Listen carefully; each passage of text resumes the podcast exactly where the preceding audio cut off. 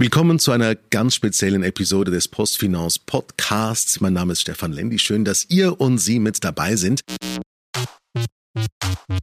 Heute eine ganz spezielle Folge. Sie hören es vielleicht, wir sind auf Hochdeutsch unterwegs anstatt auf Schweizerdeutsch. Das ist ausnahmsweise der Fall, weil wir in allen Landesteilen optimal verstanden werden möchten. Ich bin auch nicht in unserem üblichen Studio, sondern unterwegs mit der Tram in die Bern Expo, von der Bern Expo in der großen Postfinance Arena vorbei in den Postfinance Tower. Denn da geht die Zeit nach 21 Jahren des CEOs Hausi Köng langsam zu Ende und ich treffe ihn jetzt dann gleich und bin gespannt, was das mit ihm macht, nach 21 Jahren diese Firma zu verlassen. Hausi Köng, schön dich zu sehen. Hallo Stefan. Ich freue mich, dass wir mit dir zurückblicken dürfen auf 21 Jahre bei der Postfinance, 12 Jahre als CEO. Wie geht es dir im Moment? Was macht das mit dir, wenn du dich jetzt quasi auf der Zielgerade in den letzten Tagen noch bei der Postfinance befindest? Ja, es ist wirklich das Gefühl, so der Steilhang ist vorbei, jetzt geht's im flachen Gelände hin äh, zur Zielflagge ich, ich habe das ja lange etwas verdrängt, dass das Ende naht und jetzt wird es allmählich spürbar und ja, unglaublich. 21 Jahre, es tönt so brutal, eine riesenlange Zeit ist mir überhaupt nicht so vorgekommen, auch wenn unglaublich viel passiert ist. Ich werde das wahrscheinlich alles später dann nochmals Revue passieren lassen, aber schon ein Moment der gemischten Gefühle einer der dienstältesten Banken-CEOs überhaupt, den wir, den wir haben in der Schweiz. Was hat dich so lange in dieser Branche gehalten? Was hat dich so lange bei Postfinance gehalten? Ja, offensichtlich habe ich zu Postfinance gepasst und Postfinance hat auch zu mir gepasst.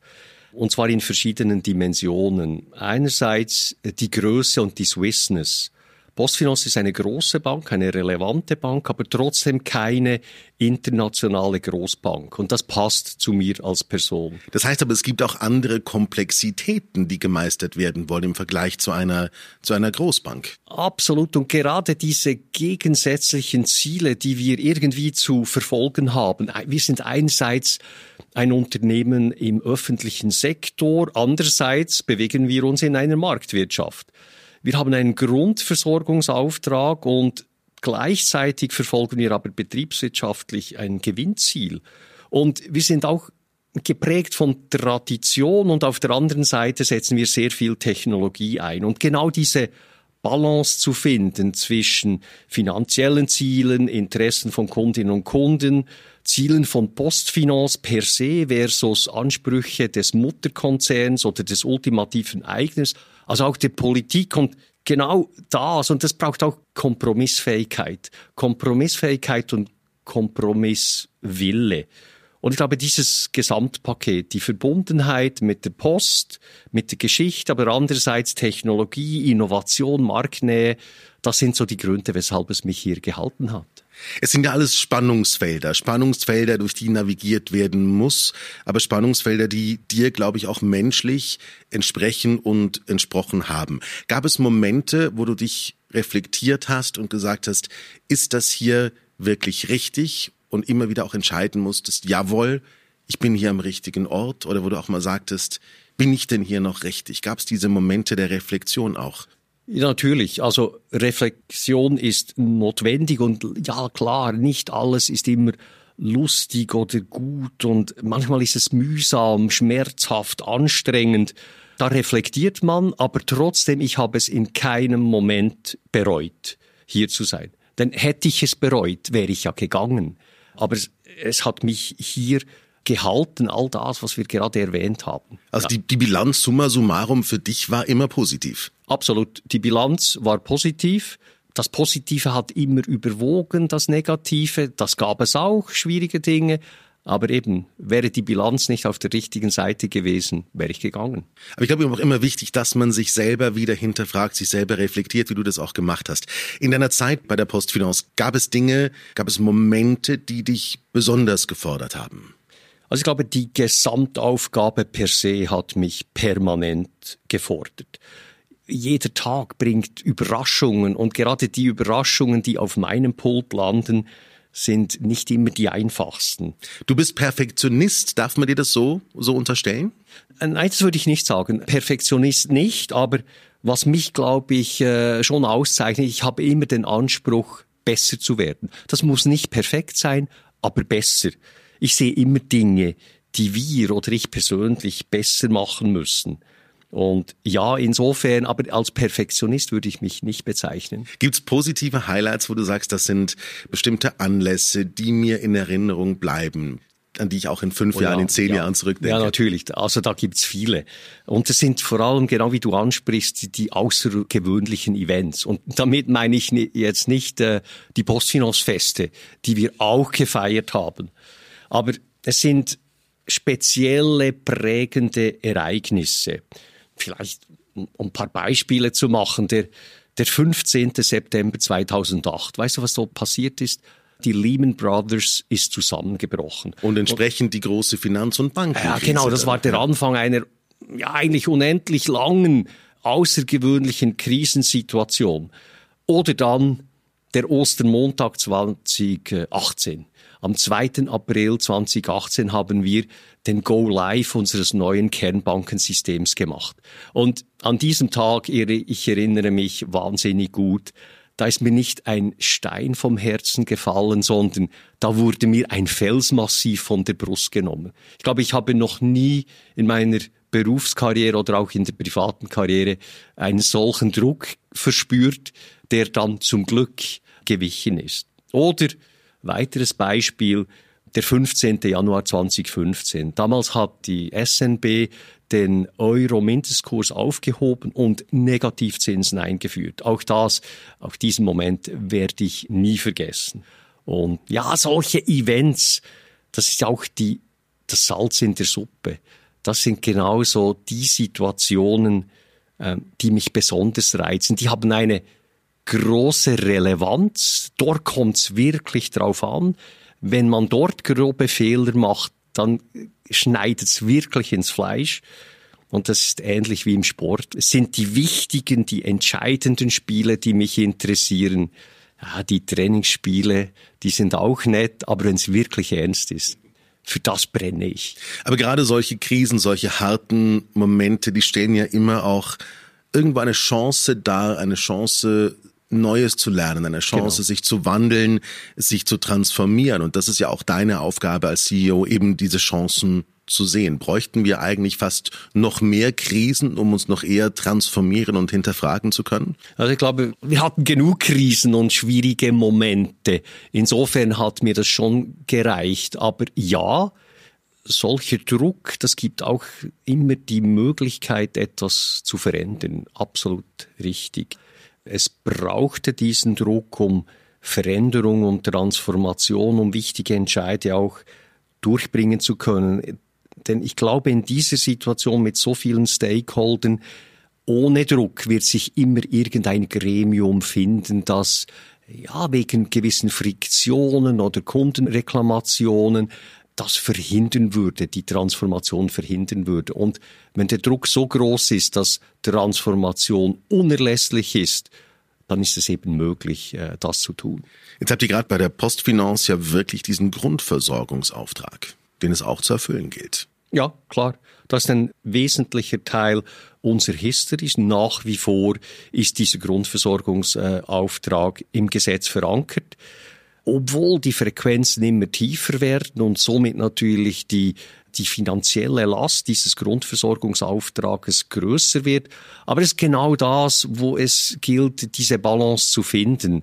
Ein rein gewinnorientiertes Handeln würde es eigentlich verbieten, diesen Grundversorgungsauftrag so noch anzubieten. Aber es ist genau die Balance. Also wir, wir wollen und wir müssen uns selber optimieren, aber wahrscheinlich nicht so weit optimieren, wie ich das tun würde, äh, wenn es quasi mein eigenes Unternehmen wäre, rein privatwirtschaftlich, oder? Und das ist natürlich die Herausforderung, die, die Energie und die Ambition zu haben, besser zu werden, aber irgendwo dort zu stoppen, wo das Allgemeinwohl oder die Verpflichtung gegenüber Politik und Gesellschaft halt ins Spiel kommt. Das braucht Kompromissfähigkeit. Es gab ja unglaublich viel zu tun in den 21 Jahren. Du hast auch vieles bewirkt. Es gab Partnerschaften und Ventures. Das Kerngeschäft musste ausgebaut werden. Was stand da alles an an Aufgaben und wie habt ihr diese angepackt? Was habt ihr erreicht mit diesen Aufgaben? Ja, ich glaube, punkto Partnerschaften und Ventures, es war der Innovationsdrang, die Suche nach neuen Erfolgspotenzialen. Und da haben wir ja wesentliche äh, Ventures selber gegründet. Ich denke da an Twint oder die Neobank U. Äh, wir haben auch mit Value etwas gestartet, was wir dann später mit der Firma Credex fusioniert haben. Also auch immer den Erfolg wieder in einer neuen Art und Weise zu versuchen, wenn der erste Schritt nicht gerade aufs Ziel ja, hinzugeführt hat. Wir haben weiter ein RegTech-Startup Finform gegründet. Wir haben Partnerschaften und Kooperationen mit der Swissquote oder jetzt neu mit Signum im Bereich der Kryptowährungen. Ich glaube, das hat uns alles agiler gemacht und weitergebracht. Ihr habt vieles natürlich auch gewagt. Habt mal gesagt, gerade bei Twint, anfänglich hieß es ja, Twint, das wird nicht funktionieren auf genau. dem Schweizer Markt. Heute ein unglaubliches Erfolgsmodell. Ihr hattet immer irgendwo diesen Riecher für das, was neu ist, was innovativ ist, was funktionieren könnte. Vielleicht sogar eher zu früh als zu spät. Aber irgendwann hat sich das ausbezahlt. Ja, und wird sich in Zukunft noch ausbezahlen. Ich meine, Wahnsinnig viel Geld haben wir dort noch nicht verdient, aber wir haben etwas geschaffen, das ein Riesenpotenzial hat. Und gleichzeitig haben wir aber unser Kerngeschäft eben nicht vernachlässigt. Wir haben auch dort, wir haben Investment Solutions als neues Geschäftsfeld gegründet. Wir haben, wie vorhin erwähnt, das Kernbankensystem erneuert. Wir sind also modern. Wir haben uns völlig neu organisiert und auch prozessual sind wir in einem agilen Innovationsprozess mit Drumbeats unterwegs. Und das alles, und das freut mich speziell, haben wir gemacht in einer Umgebung, in einer Kultur auf Augenhöhe.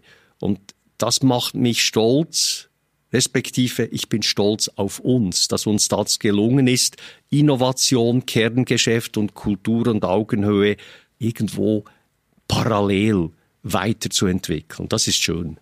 Wir Menschen mögen ja Veränderungen nicht zwingend. Also es braucht einen CEO, der vorangeht, der auch die Kultur einer Firma stets wandelt, sie sich entwickeln lässt, der die Mitarbeitenden auch mitnimmt. Und du hast vorhin den Satz gesagt, es braucht immer auch Kompromisse.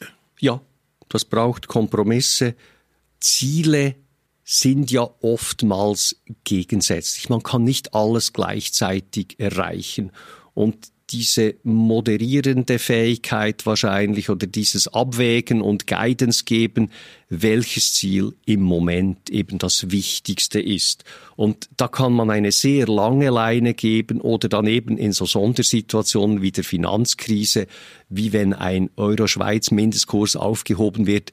Dort ist halt dann weniger partizipativ. Dort braucht es klare Guidelines, aber in der Regel im Normalgeschäft kann man eben viel mehr Freiraum geben. Und der Freiraum wird ja von unseren Kolleginnen und Kollegen auch durchwegs im Interesse der Firma ausgelegt, interpretiert und auch genutzt. Im Interesse der Firma musst du natürlich auch gesund sein, 21 Jahre lang an der Spitze zu sein, das kostet Energie. Was, was war dein Rezept für diese Balance zwischen Arbeiten, zwischen Erholen, Privatleben, Work-Life-Balance? Wie hast du das gehandhabt? Ja gut, da muss ich ehrlich sein. Ähm, dieser Job verlangt sehr viel. Der Preis für diesen Job ist ein hoher und da habe ich auch viel Verzicht geleistet. Das ist so. Und privat eine wirkliche Balance ist es nicht, muss ich zugeben.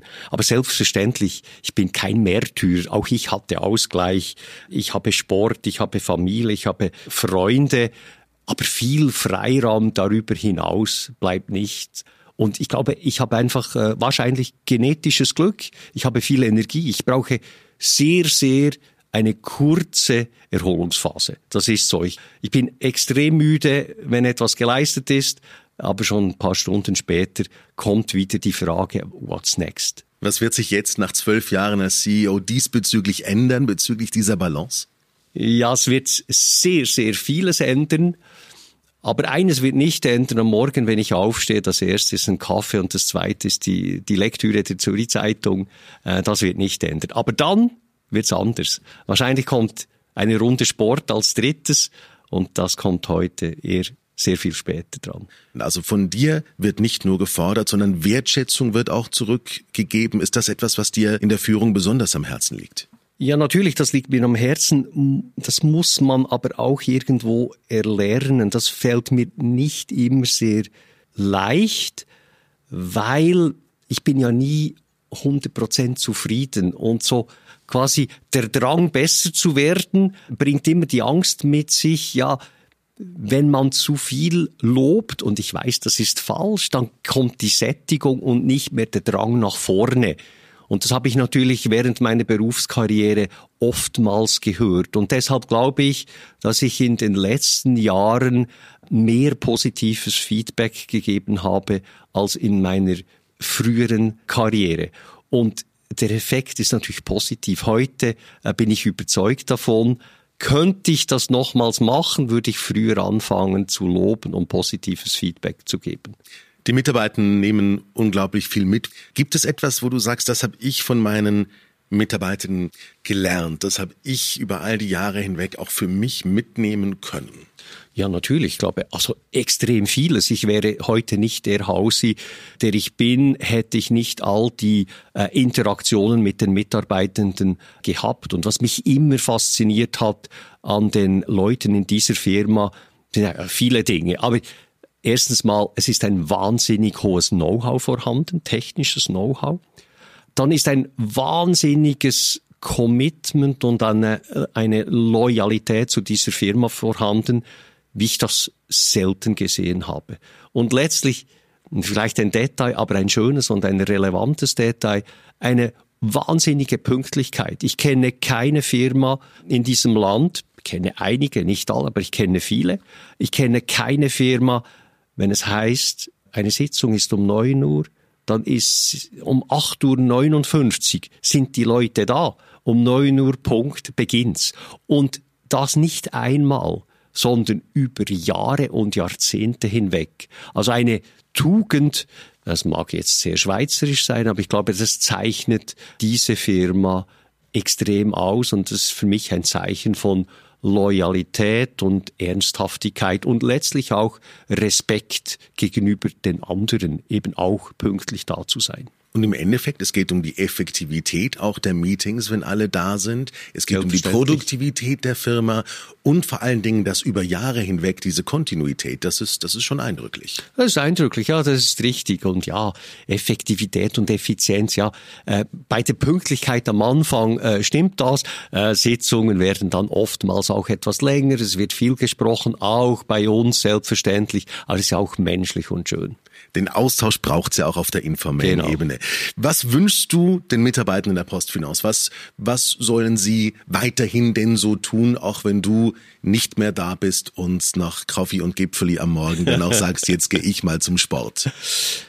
Ja, vieles. Aber ich glaube, ich habe da ein sehr gutes Gefühl. Der Drang nach vorne, besser zu werden, zu innovieren. Ich glaube, da gibt es noch viel zu tun. Der Weg ist noch äh, lang und wird auch nie aufhören. Aber dann die, die, die Loyalität und insbesondere diese Kultur der Augenhöhe. Ich glaube, für mich war das immer ein Schlüsselbegriff Augenhöhe. Geht so miteinander um, wie ihr auch mögt, dass mit euch umgegangen wird. Und wenn man das tut, dann ist das der Schlüssel zum Erfolg.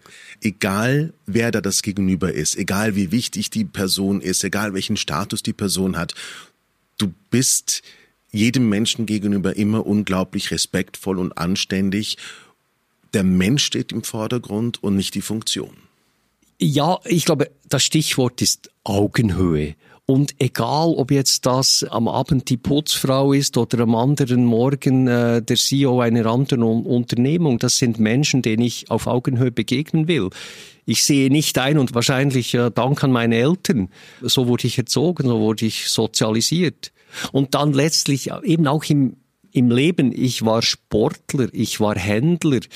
Da geht's nicht um Status und Gehabe, sondern da geht's ums Ziel im Sport gewinnen und als Händler Geld verdienen. Und da, da nützt einem wahrscheinlich Gradlinigkeit sehr viel. Es ist jetzt dann soweit, dein letzter Tag, nach zwölf Jahren, nach einem 24-Stunden-Job, faktisch sieben Tage die Woche. Du hast es gesagt, mit wenig Zeit für Freunde und Familie. Hast du auch einen gewissen Respekt vor dem, was denn jetzt kommt nach dieser Zeit? Ähm, nein, Respekt überhaupt nicht. Äh, sehr viel Freude und große Neugier. Ich weiß nicht, was das mit mir genau macht, aber das kommt schon gut. Da habe ich äh, eigentlich keine Bedenken. Und ich bin mir natürlich auch bewusst, dass das ein Riesenprivileg ist, einfach zu sagen oder sagen zu können, jetzt reicht's, jetzt will ich mehr Freiraum. Ist doch super. Gibt's irgendwas, wo du sagst, das werde ich garantiert nicht vermissen nach all der Zeit? Oh ja. Allem voran wahrscheinlich das Aktenstudium und die Sitzungsvorbereitungen an schönen Sonntagen, äh, wo die Sonne scheint. Also das werde ich keine Sekunde vermissen. Jetzt stehst du dann früh morgens auf, bist nicht mehr CEO von Postfinance. Ändert sich am Morgenritual etwas? Ändert sich am Start in den Tag etwas? Ja, an den ersten Dingen sicher nichts. Äh, also das erste bei mir Kaffeemaschine anwerfen und einen Kaffee rauslassen. Und dann das zweite, die NZZ lesen. Und ich glaube, an diesen zwei Dingen werde ich nicht rütteln, sondern festhalten. Die NZZ wird das ebenfalls danken. Und dann geht's wie weiter? dann endet's. Äh, dann kommt hoffentlich und wahrscheinlich eine Runde Sport. Das habe ich sicher vernachlässigt. Das werde ich nachholen. Was für Sport wird's geben bei dir? Boah, ähm, Biken im Sommer, Fitness. Ich habe ein Rudergerät gekauft neulich. Alles ist möglich. Auch draußen natürlich. Wandern, Jogging, ich werde, ich marschiere gerne zügig auf Berge. Ich nehme das Stockhorn oder den Niesen, die Hügel werden mich äh, öfter sehen. Also wenn jemand von der Postfinance irgendwann noch Fragen hat an dich, dann entsprechend wandern im Niesen und da wird man dich früher oder später sicherlich und genügend Sauerstoff bereithalten beim Hochgehen. Ja. Och, das, das gehört natürlich mit dazu. ich glaube, jetzt ist auch die Zeit gekommen, wo du dich noch bedanken möchtest. Ja, genau. Ich möchte mich ganz herzlich bedanken. Bei allen Kolleginnen und Kollegen, bei den Mitarbeiterinnen und Mitarbeitern, Kundinnen, Geschäftspartner, bei all denen, die haben mich über all die Jahre unterstützt, respektiert und motiviert. Es war mir eine Freude und eine Ehre, mit euch allen zusammenarbeiten zu dürfen. Herzlichen Dank für all das, was wir gemeinsam erlebt haben und weiterhin alles Gute. Ich werde Postfinance, ich werde euch natürlich als Kunde erhalten bleiben und in diesem Sinne au revoir. Hasi Köng, Dankeschön, dass du da warst in dieser, in dieser ganz speziellen, sehr emotionalen Folge des Postfinance Podcasts. Und Ihnen und euch zu Hause danke fürs Zuhören und bis zur nächsten Folge. Vielen Dank.